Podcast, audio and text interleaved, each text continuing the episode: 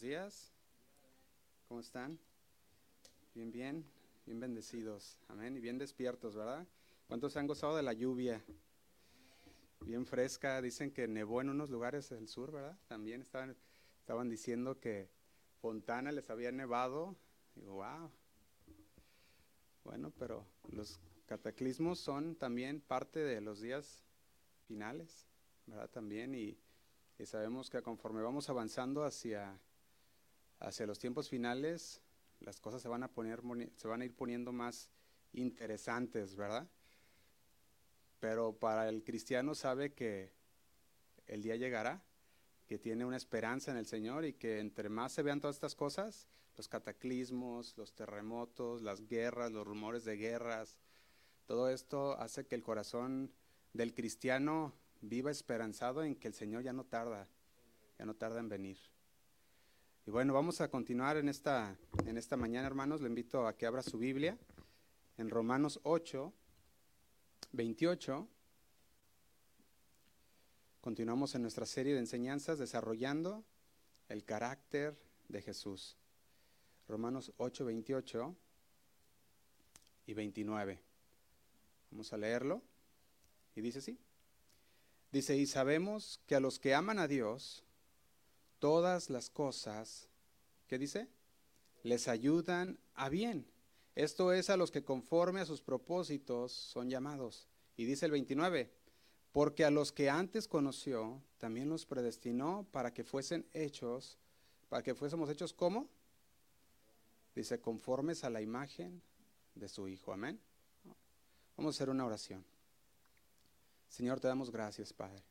Te damos gracias por este día más que nos diste para poder estar reunidos, Señor, como hermanos, juntos, Señor, como iglesia, como tu cuerpo. Gracias por esa oportunidad, por ese privilegio, Señor. Sabemos, Señor, que es un privilegio el estar aquí, el estar en tu casa, Padre, el estar reunidos como hermanos, Padre. Es tu palabra que es donde derrama, Señor, bendición y vida eterna. Y, Señor, nosotros lo creemos porque sabemos que tu palabra es verdad. Te pedimos, Señor, que en esta mañana tú nos guíes con tu Espíritu Santo a toda verdad, que sepamos, Señor, discernir, acomodar lo espiritual con lo espiritual, Señor, y podamos entender tu palabra, y no solamente entenderla, Señor, sino que podamos salir y ponerla por obra, Señor, en nuestras vidas. Te damos gracias, Señor, nos ponemos en tus manos. Ayúdanos. Te lo pedimos en el nombre de Cristo Jesús. Amén y amén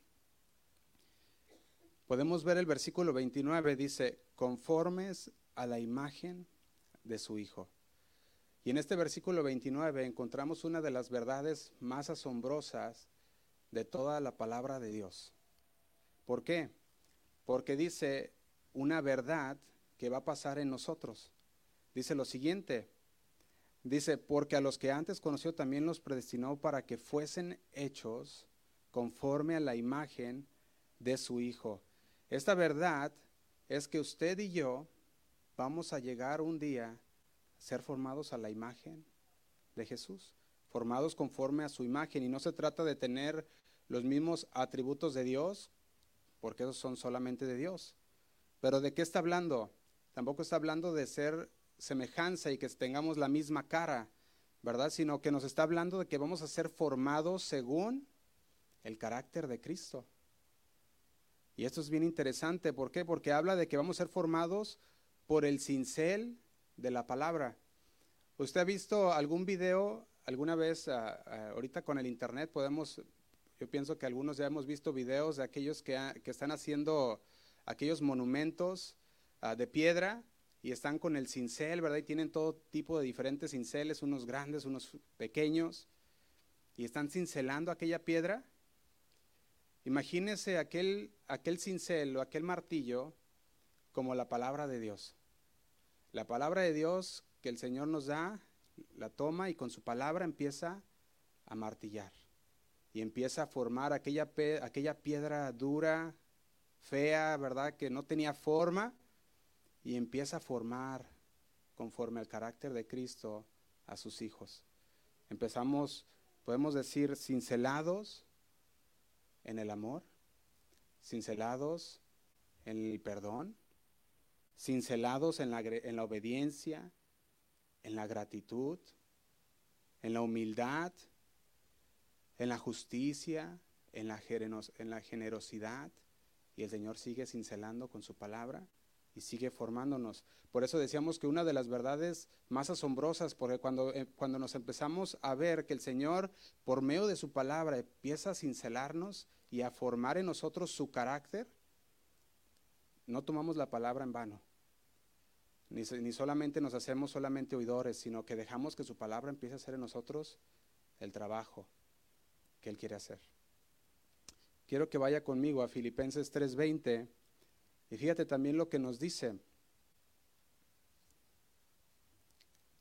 Aparte de ser formados conforme al carácter de Cristo, dice aquí en Filipenses 3:21, dice, el cual transformará el cuerpo de la humillación nuestra para que sea semejante a quién? Dice al cuerpo de la gloria suya. Y si tú te preguntas, ¿cómo va a ser esto? ¿Cómo va a ser que el Señor nos va a transformar este cuerpo de la humillación, este cuerpo que siempre anda buscando el pecar, que siempre anda buscando el desobedecer a Dios? ¿Cómo es que el Señor pudiera entonces cambiar este cuerpo de humillación? Y dice la palabra, por el poder con el cual puede también sujetar a sí mismo todas las cosas. O sea, está diciendo, para el Señor no hay nada imposible. Por más duro que tu corazón pueda ser, por más duro que la piedra de tu vida sea, el cincel de la palabra de Dios te va a formar. Y te va a formar a su carácter. A lo mejor usted era una de esas personas que antes era muy mal hablada y, y, y no podía decir una, una, cosa sin decir 20 malas, ¿verdad? Y, no sé si usted se ha encontrado con personas así o usted era alguien así que cuando hablaba una cosa decía serpientes y escaleras, y de repente ya la gente pues estaba acostumbrada, decir, pues es la forma en la que habla. Pero de repente el Señor vino a su vida y con sus cinceles cinceló tu vida y te empezó a formar y cambió la forma en la que hablaste y de repente dicen, ya no eres el mismo, hablas diferente. ¿Se recuerdan a Pedro? ¿Qué le decían la gente? cuando lo vieron y estaban, se habían llevado a Jesús arrestado para ser enjuiciado. Y mientras llevaban a Jesús, Pedro lo iba siguiendo. Y mientras lo iba siguiendo, la gente lo veía y le decía, tú eres uno de ellos.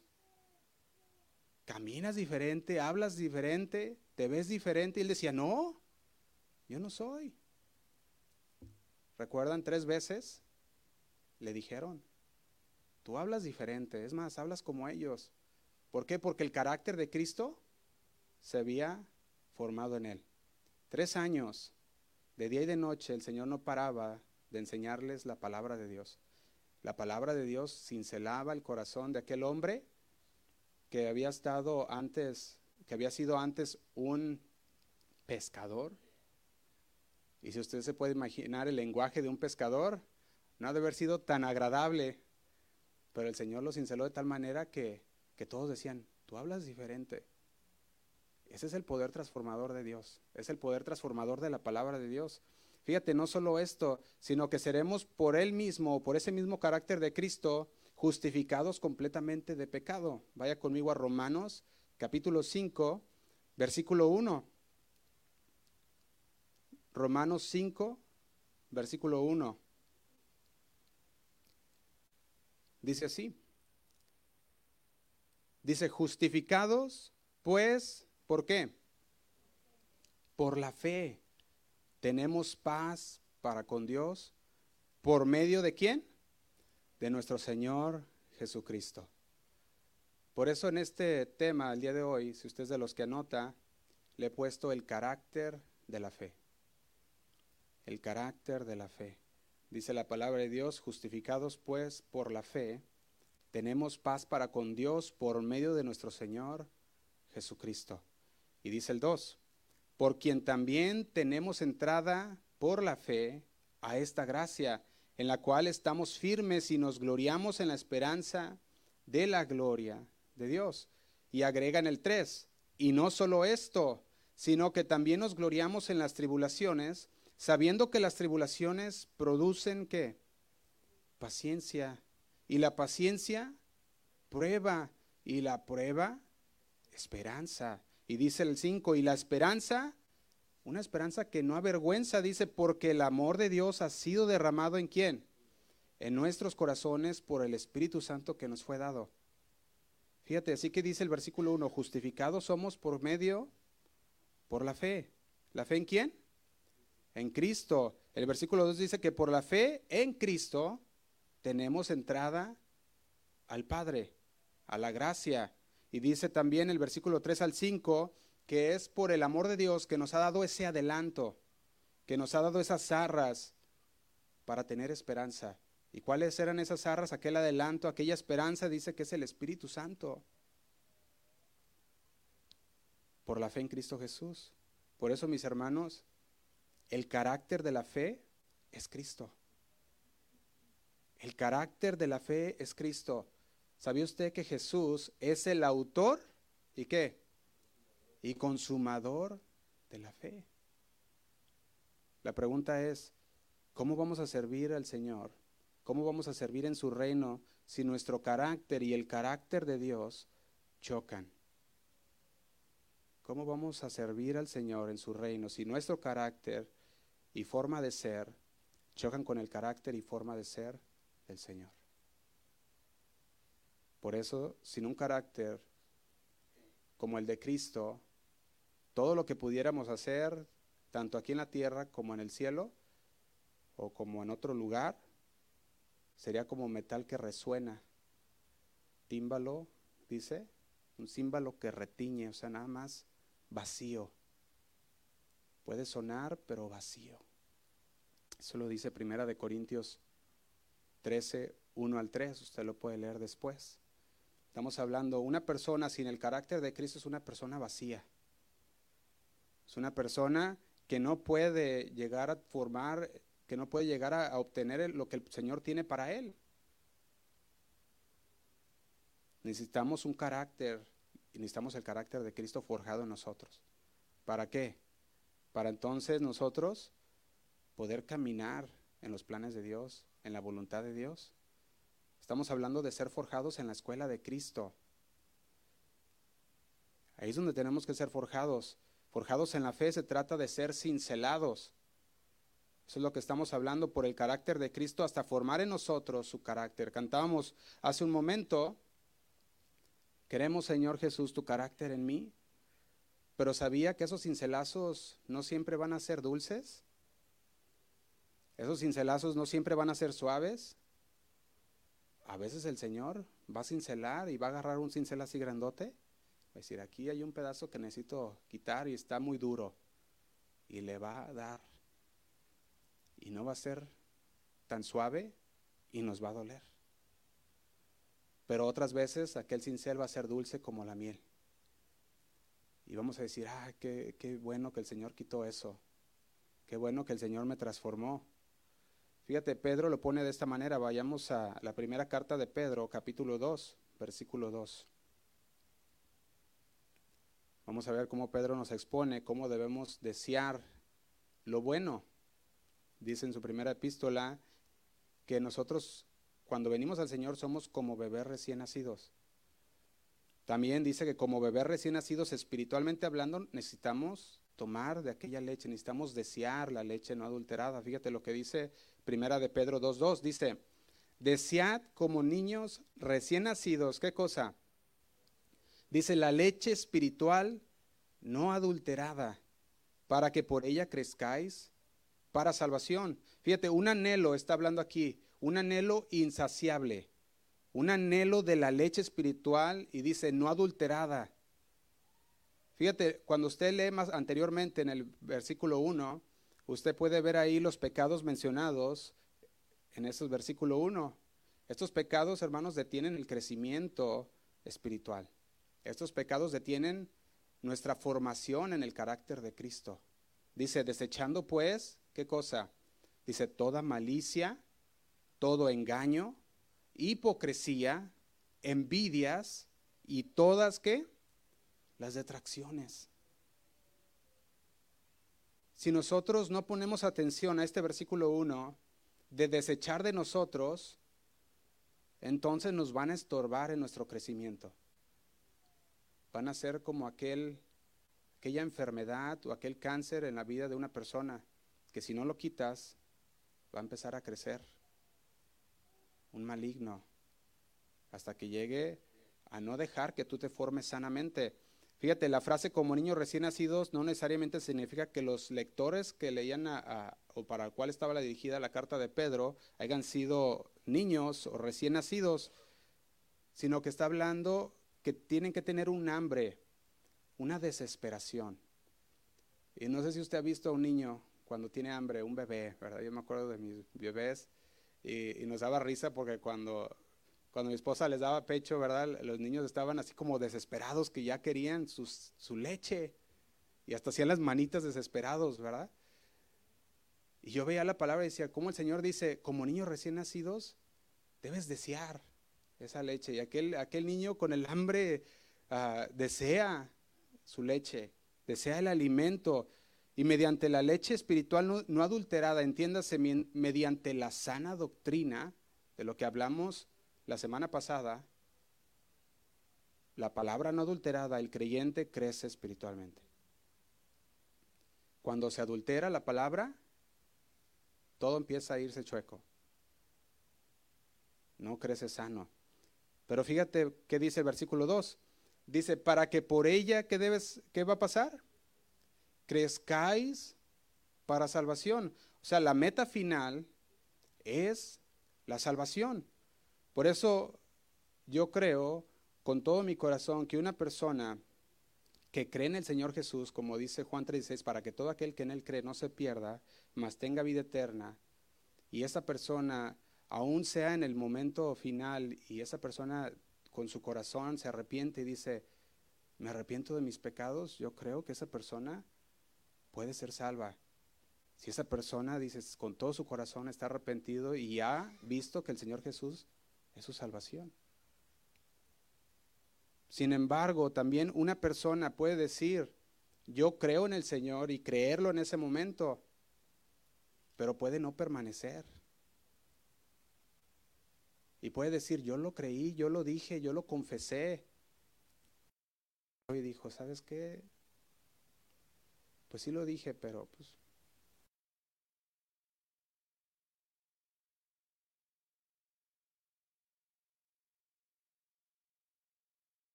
falsos profetas se levantarán y engañarán a muchos. Multiplicado la maldad, ¿qué va a pasar? El amor de muchos se va a enfriar. Y dice el 13, más el que persevere hasta el fin. ¿Podemos ver esto? Más el que persevere hasta el fin, ¿qué va a hacer? Este será de una perseverancia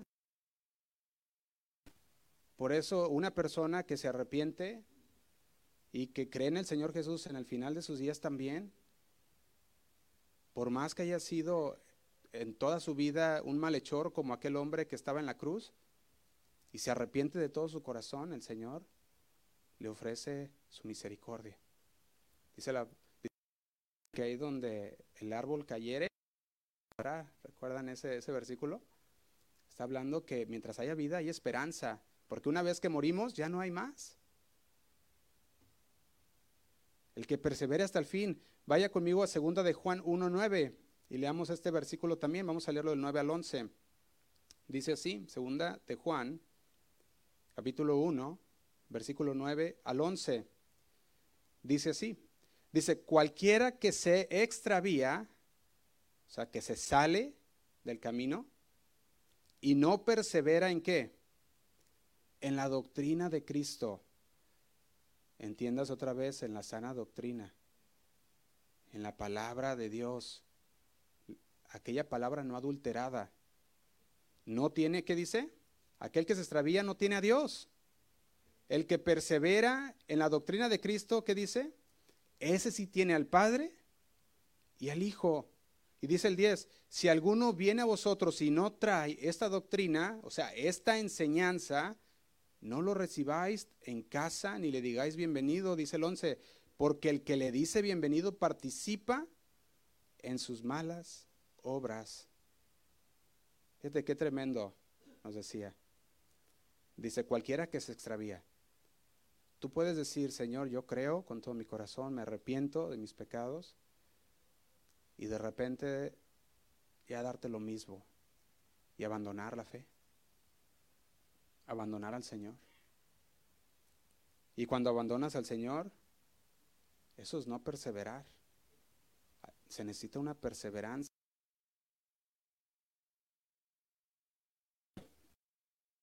Versículo 6 dice, el que en mí no permanece, el que en mí no permanece, ¿qué va a hacer? Juan 15, 6 dice, el que en mí no permanece será echado fuera como pámpano y se secará y los recogen y los echan en el fuego y arden. Juan 15, 6. El que en mí no permanece. Hay una fe, una fe verdadera. Y la fe verdadera es aquella que permanece. La fe verdadera es aquella que permanece en la palabra de Dios, que permanece en el conocimiento de Dios, que sigue creciendo, que sigue deseando, dice, como niño recién nacido, la leche no adulterada. Dice, para que en ella crezcáis para salvación. El sacrificio de nuestro Señor nos dio salvación. Y cuando nosotros decimos, yo creo, el Señor nos salva. Eso es lo que hace el Señor, dice Primera de Pedro 2.2. Dice, desead como niños recién nacido la leche espiritual no adulterada para que por ella crezcáis para salvación. Por eso, repetir una oración en sí, por repetir, no te salva. Sin embargo, si lo entiendes, lo que estás hablando, sin embargo, si lo crees con todo tu corazón, lo que estás diciendo, lo que estás confesando con tu boca, eres salvo. ¿Podemos ver esos dos lados? Porque una persona puede repetir por repetir una oración. Pero puede haber otra que repite y lo cree y lo entiende. Y no solamente lo entiende, sino que lo confiesa, dice, lo estoy confesando con mi boca, lo estoy declarando, Señor, perdóname, me duele, me arrepiento. Aquella persona es salvo.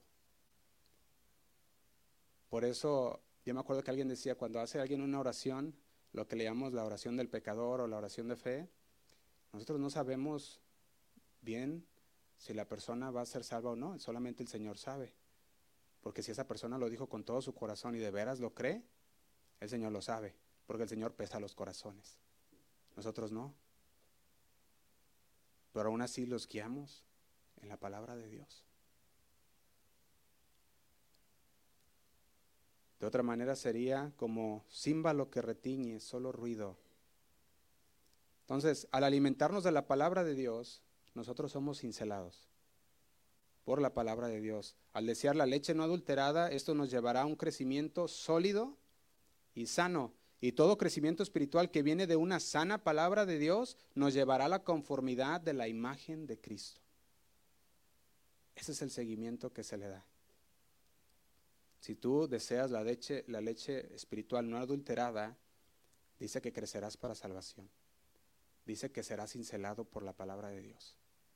Y al ser cincelado y al ser y al ser formado al carácter de Cristo, entonces ese es el final que Dios quiere para nosotros. Tener el carácter de Cristo. Déjelo ilustro de esta manera. Podemos pensar en un niño que acaba de nacer se dice, acaba de nacer, sus padres lo miran con mucha admiración, ¿verdad? Parece un muñequito, lo mira y dice, ah, mira qué muñequito, ¿verdad? Los deditos, los piecitos, ¿verdad? Las, mira todo lo del, lo del bebé y dice, es una criatura bien hecha, perfecta, de parte de Dios. Y nosotros podemos verlo y los padres pudieran verlo y verlo, sorprenderse de aquel bebé pero también pudiera ser este bebé el hijo de un padre que es un padre de negocios, que tiene una empresa importante multinacional o internacional, que, tiene bajo su mando miles de obreros.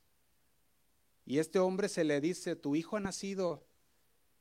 Y corre hacia el hospital, mira a su bebé y dice, es cierto, nació y está como muñequito, sus deditos, sus manos. Y ese bebé lo tiene en sus brazos, lo inspecciona, comprueba que está bien y dice, qué bueno que naciste. He estado esperando este momento. ¿Te imaginas a ese padre diciéndole, no podemos perder ni un solo minuto, mañana te espero en la oficina? Y te voy a enseñar todo lo, de, todo lo que tienes que hacer. Yo creo que el bebé va a voltear y ni, pues, no entiende, pues va a decir ahí una, una palabrita, ¿verdad? Yo creo, nada más, o, quizás se voltea y se pone a dormir. Dice, mm, está bien, lo que quieras decir no te entendí nada, ¿verdad? Por supuesto que el niño no lo va a entender. Y el padre puede decir, me espero para el siguiente lunes. Y para el siguiente lunes todavía no lo va a entender. Y puedes decirse para el siguiente y para el siguiente tampoco lo va a entender. Y así va a pasar por muchos años. Y no lo vaya a lograr entender hasta que entonces llegue a una madurez. Y entonces pueda entender la palabra de Dios y pueda ver lo que su papá le estaba diciendo y lo que le quería lo que quería enseñar. Tendrá que ser paciente el padre, tendrá que enseñarlo poco a poco, tendrá que irlo nutriendo y formando. Y el Señor nos quiere formar. Recién nacidos, llegamos al Señor y el Señor nos ve y nos mira esos muñequitos, ¿verdad? Qué bueno. Este, esta persona ha decidido, ¿verdad? Ha querido cambiar. Y mientras vamos deseando la leche no adulterada, vamos siendo transformados. Vamos siendo alimentados hasta que lleguemos a una madurez. Esa es la meta de nosotros, llegar a esa madurez. Y cuando llegas a una madurez espiritual, estamos hablando de que tú estás en el Señor, confías en el Señor, tienes la paz de Dios. Una paz que dice que sobrepasa qué? Todo entendimiento. Tú podías estar pasando momentos muy desagradables, sea de parte de tu familia, de parte de tu trabajo, de parte de una enfermedad. Pudieras estar pasando tantas cosas, pero tienes el carácter de Cristo. Y el carácter de Cristo te enseña que todas esas cosas son necesarias. En este mundo tendréis aflicción. ¿Pero qué dice? Pero confiad, yo he vencido al mundo. Y ese es un cincel de la palabra de Dios que de repente llegó y y dices, todo va a estar bien. ¿Por qué? Porque tengo confianza en el Señor. Dice que la fe es que la esperanza de lo que se espera y la convicción de lo que no se ve. Fíjate, Romanos 8:14, vaya conmigo. Romanos capítulo 8, versículo 14.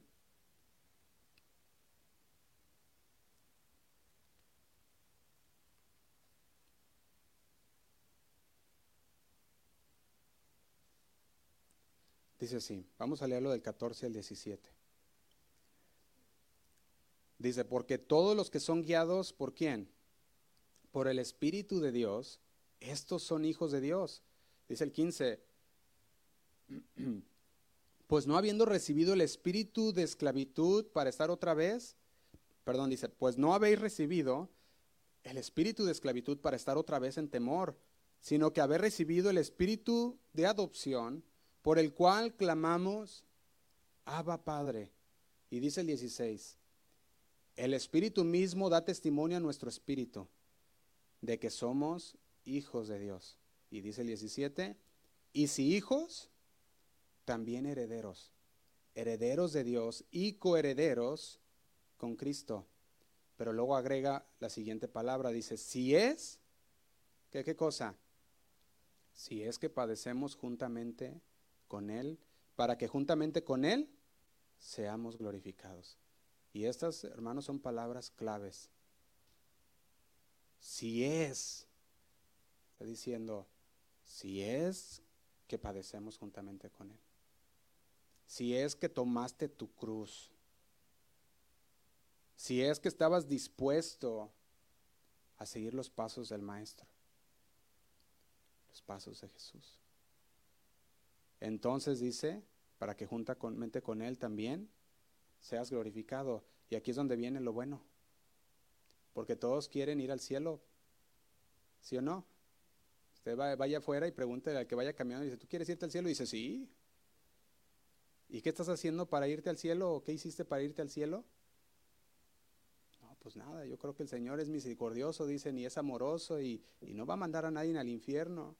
No, no, no los manda, tú te mandas solo. El Señor no manda a nadie al infierno. De hecho, dice que no mandó a su Hijo para condenar al mundo, ¿sí o no? Sino para que su Hijo fuera salvo por Él. Por eso decimos, aquí viene lo bueno, todos quieren ser glorificados con Jesús y con Jesús, pero pocos quieren pagar el precio. El carácter de la fe es Cristo. Dice la palabra que Él es el autor y consumador de la fe. Vaya conmigo a Hebreos 12, versículo 1. Hebreos 12, 1. Dice así. Dice, por tanto, nosotros también, teniendo en derredor nuestro tan grande nube de testigos, ¿qué debemos de hacer? Despojarnos. Este despojarnos dice que es nuestra tarea hacer. Él dice, él no está diciendo yo te despojo, ¿verdad? O yo te quito eso. Él está diciendo, despójate, quítalo de ti. Tienes que despojarte quitar de ti. Está diciendo, quítate esas ropas sucias con las que veniste y déjame revestirte con las nuevas. Quisiera abrir un paréntesis aquí. Había una ocasión en la que los discípulos de Jesús vinieron a Jesús y le dijeron, aumentanos la fe. ¿Recuerdan eso? Está en Lucas 15, eh, Lucas 17, 5. Jesús les había dicho unas palabras que les llegaron al corazón. El Señor les decía, perdona. Decían, pero ¿cuántas veces?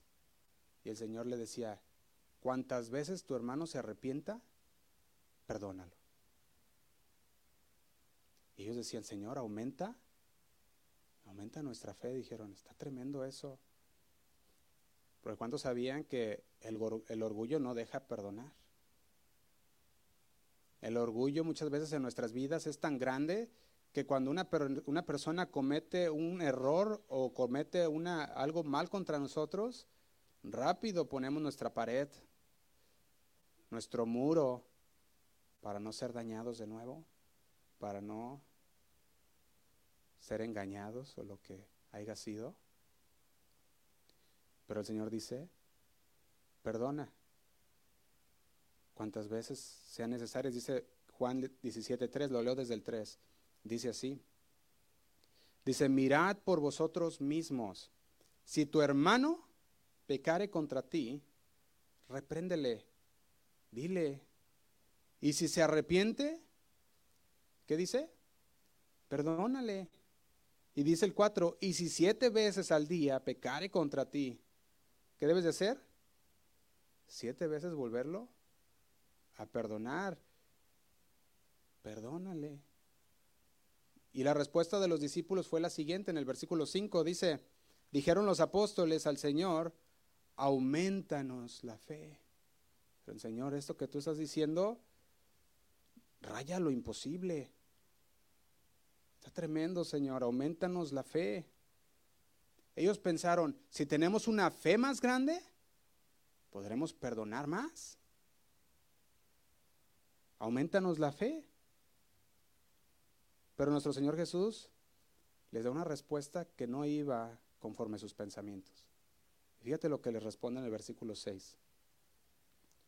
Entonces el Señor dijo, si tuvieres fe como un grano de mostaza. Le estaba diciendo a sus discípulos, no necesitas una fe grande. No necesitas que te aumente tu fe. La respuesta de Jesús indicaba que no se trataba tanto de una cantidad de fe, sino de la calidad de fe. Tampoco se trataba de conseguir más fe, sino de usar la fe que ya tenían y que ya conocían. La fe, mis hermanos, no se concede, sino que se conquista por medio de la palabra de Dios. Escuchamos la palabra de Dios y no la, fe no le podemos decir, Señor, dame más fe, como decían los discípulos. Aumentanos la fe. El Señor decía, no, con la fe pequeña con la que tienes, con eso. Con eso es suficiente. Por eso le decía en el versículo 6, como un grano de mostaza, pudieras decir a este sicóromo, sicómoro, dice, desarráigate y plántate en el mar. Dice, y os obedecería. Dice, tan grande, así es una fe pequeña. No necesitamos una fe grande, hermanos, para perdonar a nuestros hermanos que pecaron contra nosotros. No necesitamos una fe grande, hermanos, para creerle a Dios que Él tiene todo bajo control. Necesitamos una fe, dice ahí, si tuvieras fe como un grano de mostaza, tan pequeña como un grano de mostaza, es suficiente. Es suficiente. Entre más y más aprendemos de Él, más y más aprendemos a confiar en Él. Santiago lo ponía de la siguiente manera. Vaya conmigo a Santiago 2, Santiago capítulo 2, versículo 18.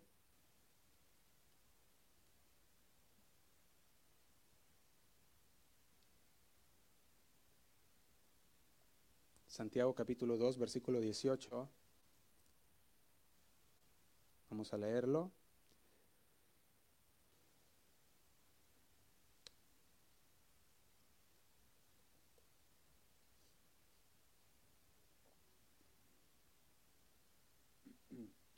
Dice así.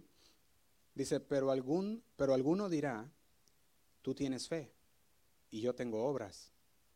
Muéstrame tu fe sin tus obras y yo te mostraré mi fe por mis obras. Dice el 19, tú crees que Dios es uno y bien haces.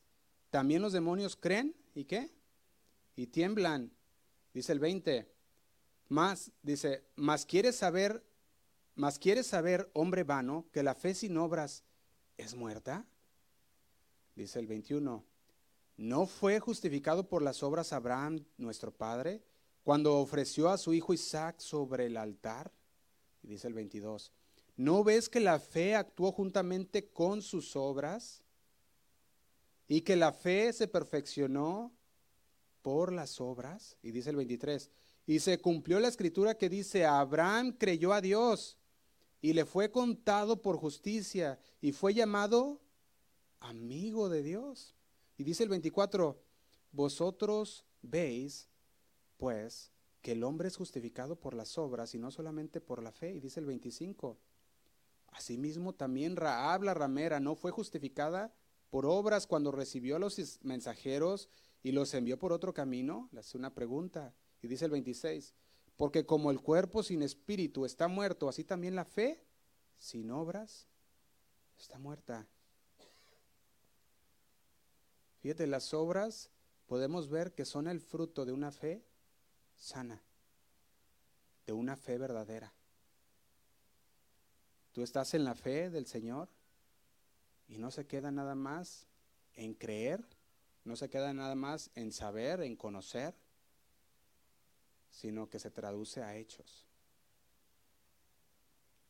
Eres cincelado, eres transformado a la imagen de Cristo, y al ser cincelado y al ser transformado, entonces en esa transformación, eso es lo que le llamamos, cuando, cuando pasa esa transformación, eso es lo que estamos hablando de las obras que salen de ti. Porque una persona que no ha sido cincelada sigue siendo aquel, aquella piedra dura que no ha sido formada y que todavía tiene cargando todo aquello que el Señor ha querido quitar por medio de su palabra, pero que aquel yo creo va y lo agarra y se lo vuelve a poner, ¿verdad? Dice, no, esto no me lo quites. Y ahí está el Señor cincelando y está la otra persona recogiendo y poniéndose. Todo lo que el Señor va quitando. La verdadera fe y el obrar son inseparables. No podemos decir, aquí nos mostraba dos personas, Santiago. Una que decía, yo tengo fe, pero una fe falsa, porque no había demostración en su vida. Su vida era una vida vana, su vida era una vida vacía, una vida que decía conocer al Señor, pero en realidad nunca quería ser formado al carácter de Dios, no le importaba la palabra de Dios, no le importaba ah, la obediencia a Dios, no era grato, con, no, era, no era agradecido con el Señor, pero había otra persona que decía, yo creo en el Señor y vivía agradecido y quería ser moldeado al carácter de Cristo, recibía la palabra de Dios y dejaba que ésta lo transformara. Y esa era la fe verdadera. Y la única manera en que otros pueden saber que tienes tu fe es mediante una vida que la demuestre. ¿Cómo las demás personas van a decir, esa persona es diferente si no hay una demostración en tu vida? ¿Cómo van a poder ver eso que tienes en ti? Una persona que dice tener fe, pero no puede perdonar, ¿tendrá una fe verdadera? Fíjate lo que nos, a lo que nos pone el Señor. Una persona que dice tener fe, pero no quiere ser moldeado conforme a la palabra de Dios, ¿tendrá una fe verdadera? Primera de Juan 4.8, vamos a leerlo.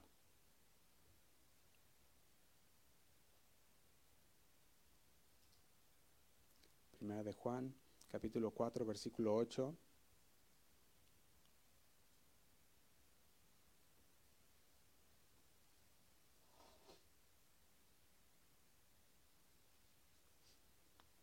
Dice así. Dice, el que no ama, no ha conocido a Dios. ¿Por qué? Porque Dios es amor.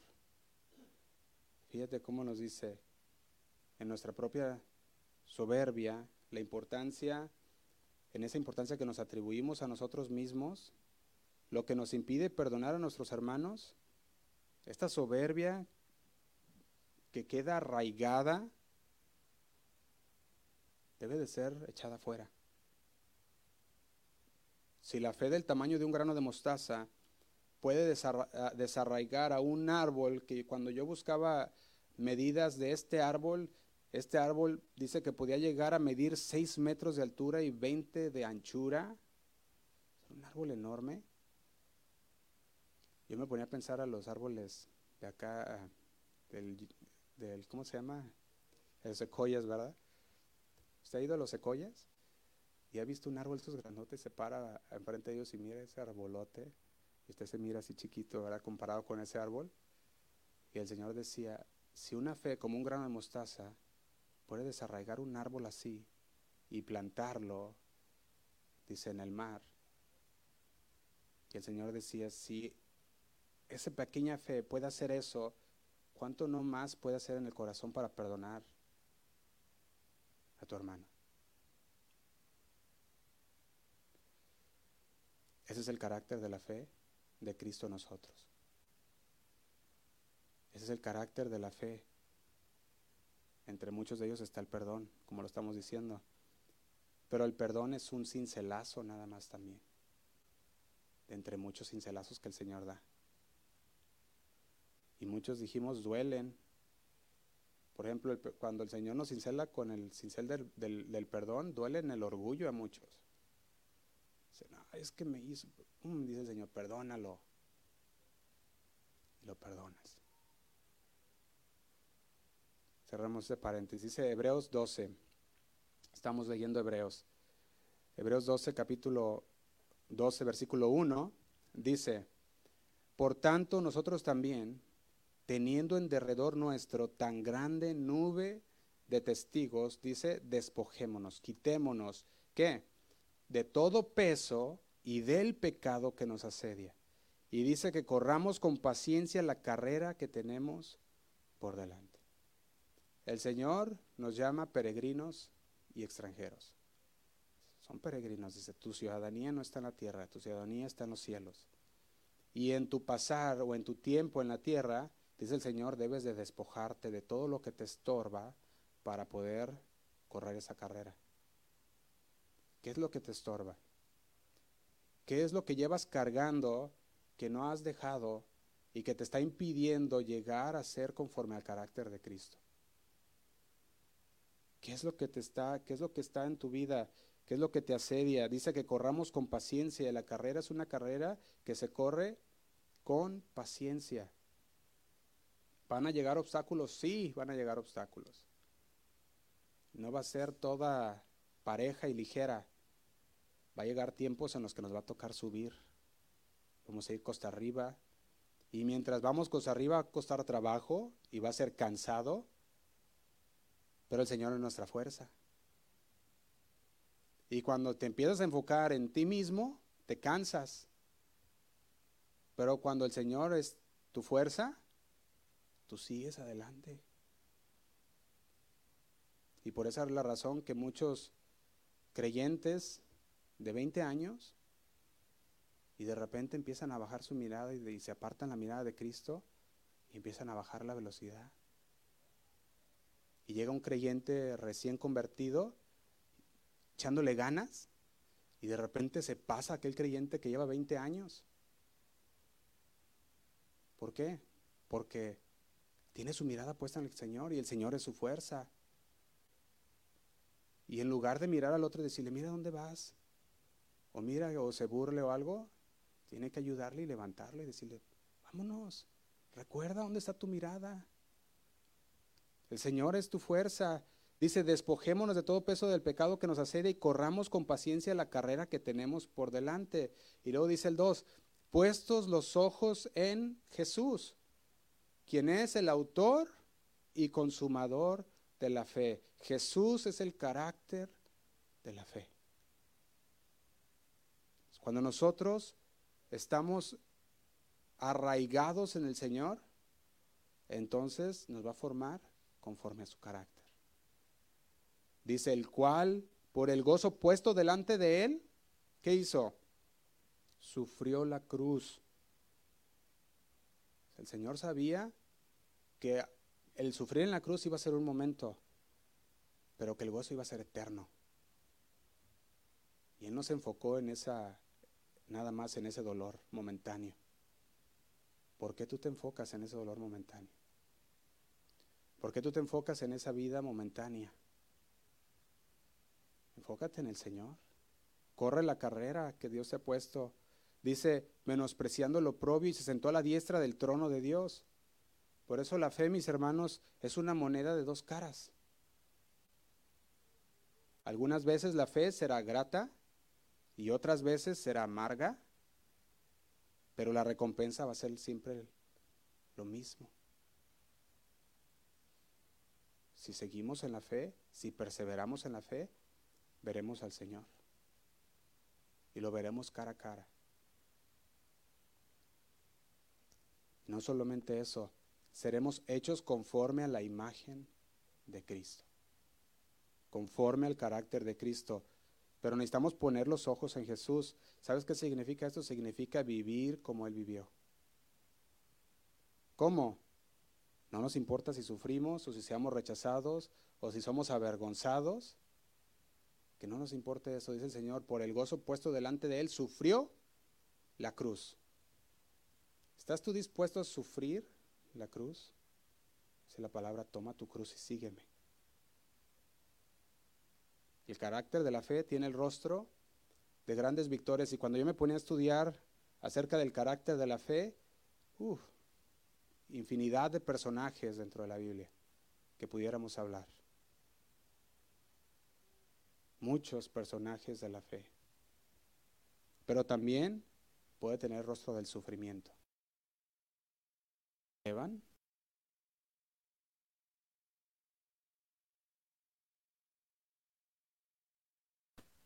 Pedro no quiso, según la historia, morir, igual que el Señor Jesús. Y según la historia dice que Pedro quiso morir. ¿Cómo? ¿Alguien lo ha escuchado? Boca abajo. Crucificado boca abajo. Dijo, no, no soy digno de morir igual que mi Señor Jesús.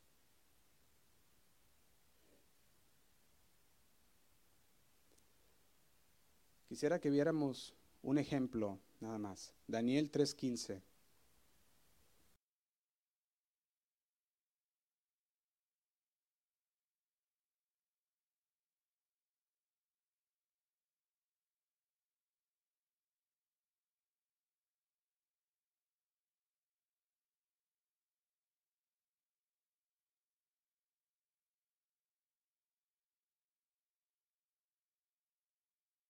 Y había dicho que todo aquel, al escuchar, la al escuchar el sonido de la trompeta, debería hincarse y adorar esta estatua. Eso iba en contra de la palabra de Dios. Eso iba en contra de lo que el Señor hablaba a sus hijos que deberían de ser. Y fíjate lo que dice en el versículo 15. Les dice a estos hombres que nosotros conocemos como Sadrach, Mesach y Abednego delante del rey Nabucodonosor. Le dice, ahora pues, ¿estáis dispuestos para que al oír el son de la bocina, de la flauta y del tamborín, del arpa y del salterio y de la zampoña y de todo instrumento de música, os postréis y adoréis la estatua que he hecho?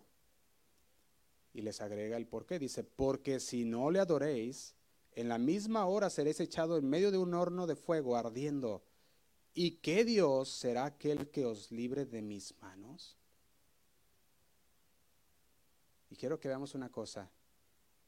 La fe será probada. Tu fe será probada. Va a llegar el momento de la prueba. Tú puedes estar bien contento en la carrera y gloria a Dios, aleluya, y vamos bien. La carrera es simple, sencilla, perseverando en el Señor y llega el momento de la prueba. Dice el Señor, ¿cómo está tu fe? Dice el versículo 16. Sadrach, Mesach y Abednego respondieron al rey Nabucodonosor diciendo, no es necesario que te respondamos sobre este asunto. Dice, es más, no ocupamos pensarlo, rey. No necesitamos tiempo. Te respondemos ahorita. Dice el 17, he aquí nuestro Dios a quien servimos puede que librarnos del horno de fuego ardiendo. Y de tu mano, oh rey, nos librará. ¿Te imaginas el golpe al orgullo de aquel hombre Nabucodonosor? Un rey que le había dicho, si no lo hicieres, te echaré al horno de fuego. Y dice el 18, y si no, rey, está hablando aquí el rey, y si no, sepas, oh rey, que no serviremos a tus dioses ni tampoco adoraremos a la estatua que has levantado. Y dice el 19, entonces Nabucodonosor se llenó de qué? De ira. Fíjate, estos hombres le dijeron al rey, no necesitamos pensarlo, rey. No necesitamos tiempo para decidir porque estamos firmes en lo que creemos. Porque sabemos en quién confiamos. Y dice, y el Señor nos puede librar. Pero también dice, ¿y si no lo hiciere? ¿Qué dice? No lo haremos de todas maneras. Ellos decían, preferir morir sirviendo al Señor, siendo fieles a Dios, que morir, que durar un poco más de vida y al final morir por toda una eternidad separados de Dios. Dice el 19, entonces Nabucodonosor se llenó de ira y se demudó, dice el aspecto de su rostro contra Isaac. De repente cambió su rostro. Aquel que miraba ya más con agrado y, que decía con misericordia, ahora ya no, ahora su rostro era de enojo. Ahora me las vas a pagar por lo que acabas de decir. Fíjate lo que dice. Dice, demudó el aspecto de su rostro contra Sadrach, contra Sadrach, Mesach y Abednego. Y dice, y ordenó que el horno se calentase siete veces más de lo acostumbrado. Era tanto la ira que dijo, caliéntenlo siete veces más. Mandó, dice, a los hombres, el 20, muy vigorosos que tenía en su ejército, dijo, traigan aquellos grandotes, ¿verdad? Tráiganlos.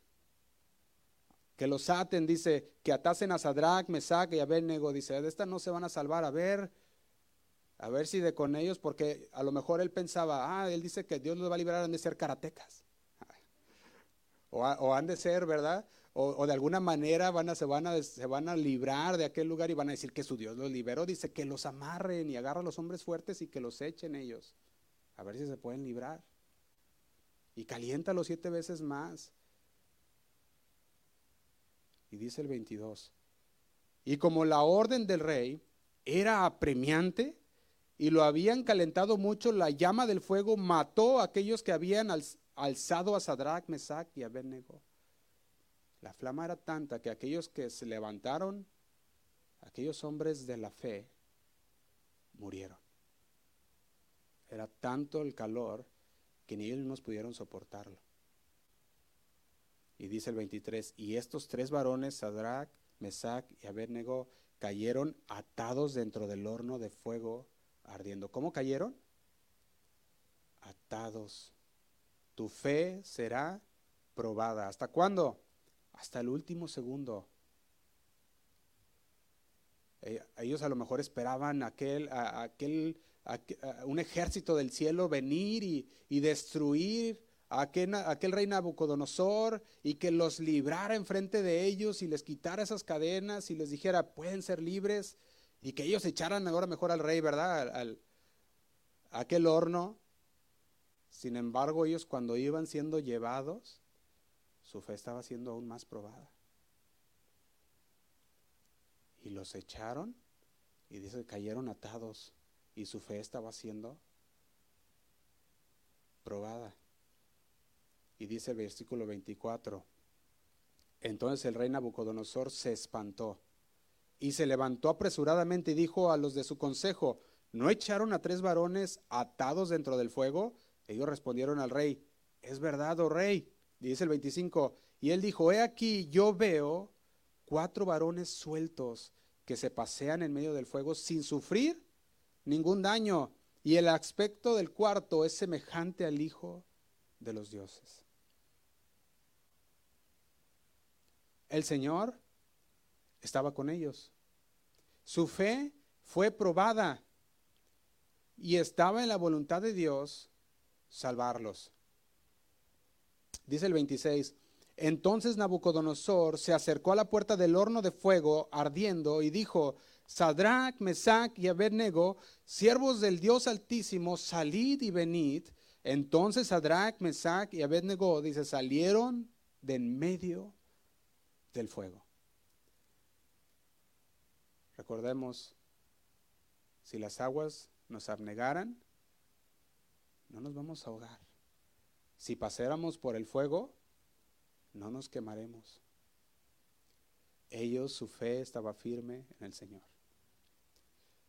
Y el carácter de Cristo estaba junto con ellos en medio de aquel horno de fuego. Pertenece a Cristo aquel cuerpo. Pertenece, dice ahí Nabucodonosor, se mira como el Hijo de los dioses. Y fue tan grande aquella experiencia que dice el 27. Y se juntaron las, los, los sátrapas, los gobernadores, los capitales y los consejeros de rey para mirar a estos varones. Dijeron, vamos a examinarlos. ¿Qué fue lo que pasó? ¿Y qué dice? Y dice, ¿cómo el fuego no había tenido poder alguno sobre sus cuerpos ni aún el cabello de sus cabezas se había quemado, sus ropas estaban intactas y ni siquiera olor de fuego tenían. Parte de creer en Cristo es aprender que nosotros tenemos un papel que desempeñar. No solamente podemos venir y decir, yo creo en el Señor, yo tengo fe en el Señor, pero el Señor va a probar tu fe. El Señor va a ver si esa fe de verdad es la fe que tú dices tener.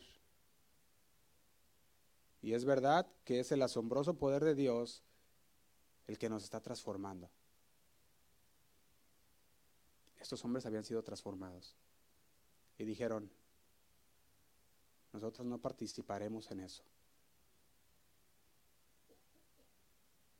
Estaban siendo parte del proceso de transformación. ¿Tú crees que después de haber vivido esto ellos se doblarían ante otra estatua?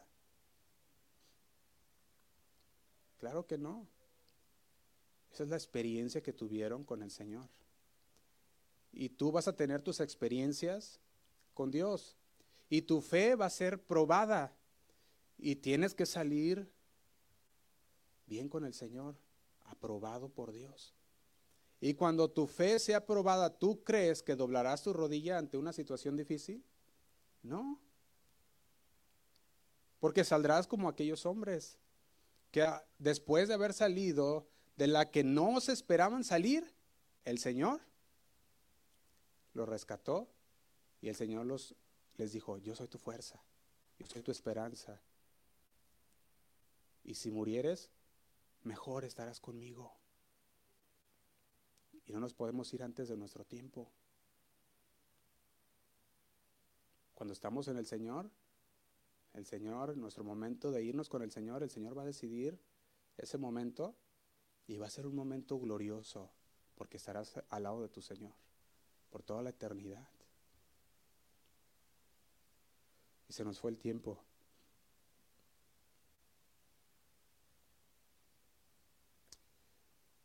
Dios pudiera intervenir en nuestras vidas de manera que nosotros no tengamos que hacer nada. Él lo puede hacer, Él es todopoderoso.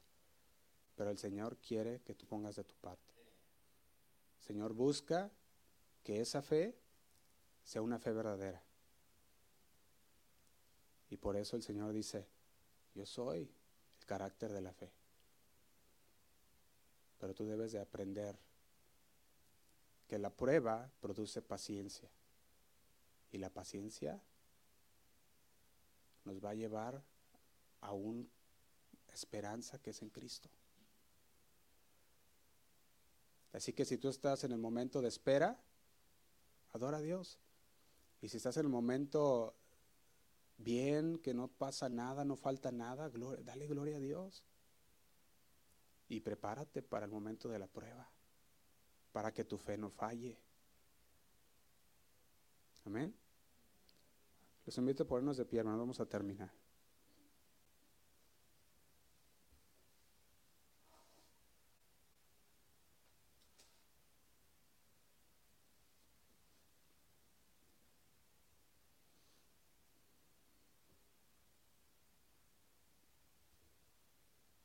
quiero preguntarles, ¿ha sido tu fe probada?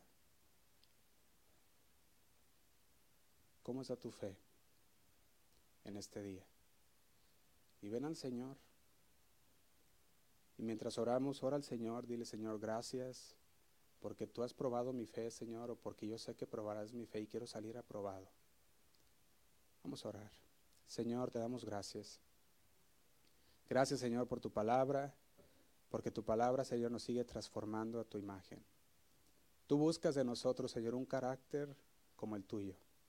Buscas hacernos conforme a tu imagen, Señor. Y nosotros, Señor, queremos hacer justamente eso. No queremos, Señor, vivir para nosotros, sino que queremos que así como tu palabra el día de hoy está siguiendo, cincelando nuestras vidas, Señor, que así siga. No solamente, Señor, hoy, pero cada día mientras leemos tu palabra, Señor, mientras meditamos en ella, mientras nos vamos de aquí, Señor, que no se quede en solo conocimiento, sino que se lleve a práctica. Una fe que puede ser demostrada, Señor, por sus obras. Y las obras demuestran nuestra fe verdadera, Señor. Señor, te damos gracias porque tú eres el carácter de la fe. Porque tú sigues transformándonos a tu imagen cada día cincelando todo lo que no te agrada de nuestras vidas. Y no queremos tomar eso que has cincelado fuera de nosotros, Señor, sino que queremos seguir adelante, agradeciéndote por cada cincelazo, Señor, que tú has puesto en nuestra vida, porque cada uno de ellos nos lleva a formarnos a tu carácter. Queremos adorarte con todo nuestro corazón cada día. Dice la palabra que tú buscas adoradores en espíritu y en verdad. Y es necesario que esos adoradores adoren a Dios. Una adoración verdadera es una adoración con una vida agradable a Dios. Que nuestra vida te adore cada día, Señor. Y que si hay alguien aquí, Señor, que no ha puesto su fe en ti, que ellos puedan decir, Señor, con todo su corazón, yo creo en tu palabra.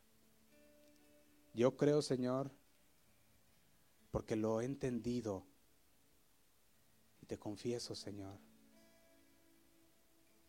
y que no vayamos saliendo de aquí iguales a como entramos, sino que dejemos que el proceso de transformación comience en nosotros, porque aquel que comenzó la obra en nosotros la perfeccionará en aquel día. Te damos gracias, Señor. Nos ponemos en tus manos. Te pido por mis hermanos que están aquí, Señor. Aquellos que nos miran también por internet, Señor. Gracias, Señor, por sus vidas. Los bendecimos. Guárdalos, Señor, con tu Espíritu Santo. Guíalos también. Que ellos puedan seguir, Señor, poniendo sus ojos en ti, Padre, y no en nadie más o en nada más solamente en ti, Señor. Tú que eres el consumador y el autor de la fe. Nos ponemos en tus manos. Gracias, Señor. Te damos. En el nombre de Cristo Jesús. Amén. Amén. Vamos a cantar un canto al Señor.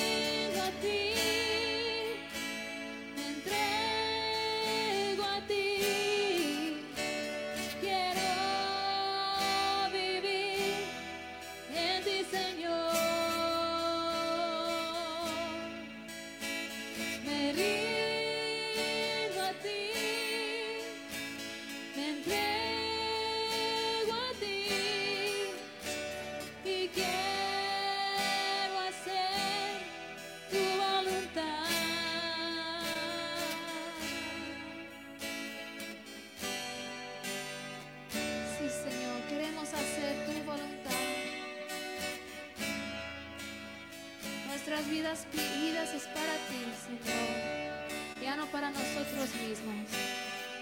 Vamos a cantar, quiero vivir. Quiero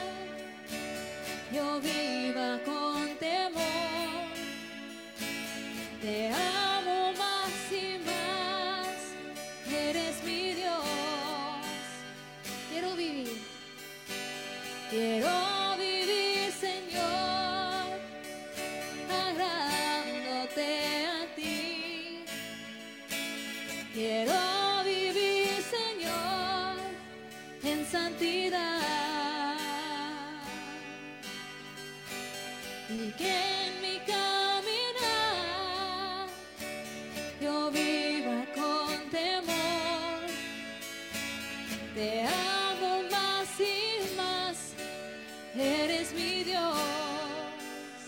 Porque mi vida es para ti, mi vida es para ti. Hoy me consagro,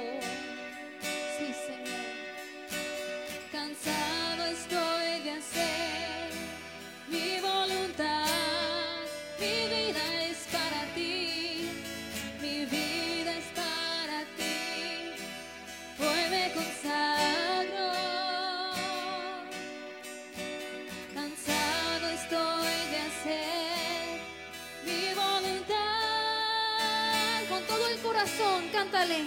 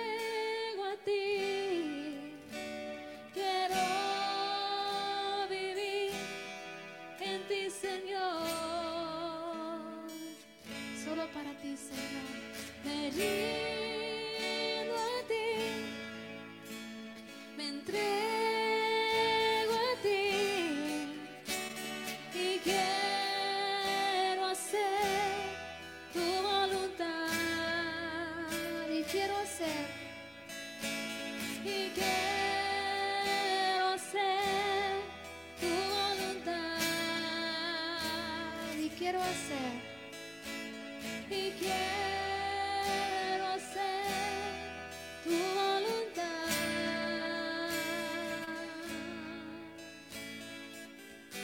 Sí Señor. Queremos hacer tu voluntad. Queremos tener tu carácter en nuestras vidas. Moldéanos, Señor, transfórmanos. Queremos agradarte con nuestras vidas, todo lo que somos, Señor. Queremos vivir para ti, no para nosotros mismos. Ayúdanos, Señor. Te damos nuestras vidas. Dan un aplauso al Señor. Gracias, Padre. Gracias, Señor. Sí, Señor. Toda la gloria y la honra para ti, Padre. En el nombre de Cristo Jesús. Y el pueblo dice, amén. Dios les bendiga, hermanos. Bienvenido a casa. Es un honor tenerte con nosotros. Nuestra misión es glorificar a Dios en todo y equipar a las personas para seguir a Cristo a través de la predicación de la sana doctrina. Porque para nosotros, La Biblia es nuestra única regla, toda suficiente, de fe y conducta. Casa de Oración Fresno es casa de Dios y casa de usted también. Visítanos al 3347 al norte de la Avenida Cedar, en Fresno, California. Servicios los domingos a las 11 a.m. y jueves a las 7 p.m. Te esperamos.